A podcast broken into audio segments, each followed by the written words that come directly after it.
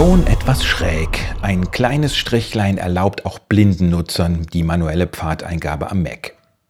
In einem Seminar bin ich darauf gestoßen. Genauer bin ich darauf gestoßen worden. Von einem Teilnehmer meines Mac-Einsteigerkurses am Timmendorfer Strand. Es gibt Computernutzer, die nach wie vor gerne Pfadangaben zum Speichern von Dateien manuell eintippen. Ob und wie das am Mac geht, habe ich dann herausgefunden und verrate es dir in diesem Artikel. Ich bin ein großer Freund von grafischen Oberflächen. Die Darstellung meiner Ordner und Dateien in Fenstern erleichtert mir die Arbeit ungemein. Wenn ich da an die Zeit denke, in der ich in MS-DOS immer alles selber eintippen musste und wie oft es schiefgegangen ist, weil ich mich vertippt hatte, lieber nicht dran denken.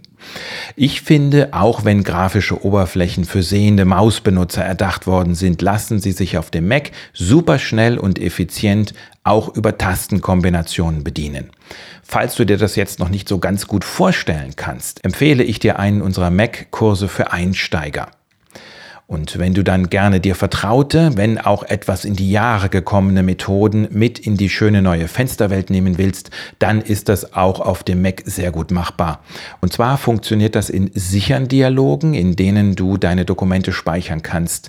Das geht aber auch genauso gut in öffnen Dialogen, in denen du ein existierendes Dokument in einer App öffnen willst. Und so einfach geht's. Drücke Befehl plus S, um zum Sichern Dialog bzw. Befehl plus O, um zum Öffnen Dialog zu kommen. Drücke jetzt Umschalt plus 7, um einen Schrägstrich zu erzeugen. Ein neues Fenster geht auf und VoiceOver sagt, den folgenden Ordner öffnen, Combobox Pfad eingeben.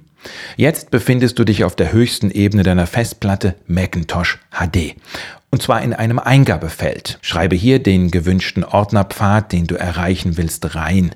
Beispielsweise Benutzer, Schrägstrich, Apfelpfleger, Schrägstrich, Dokumente. Und drücke die Eingabetaste.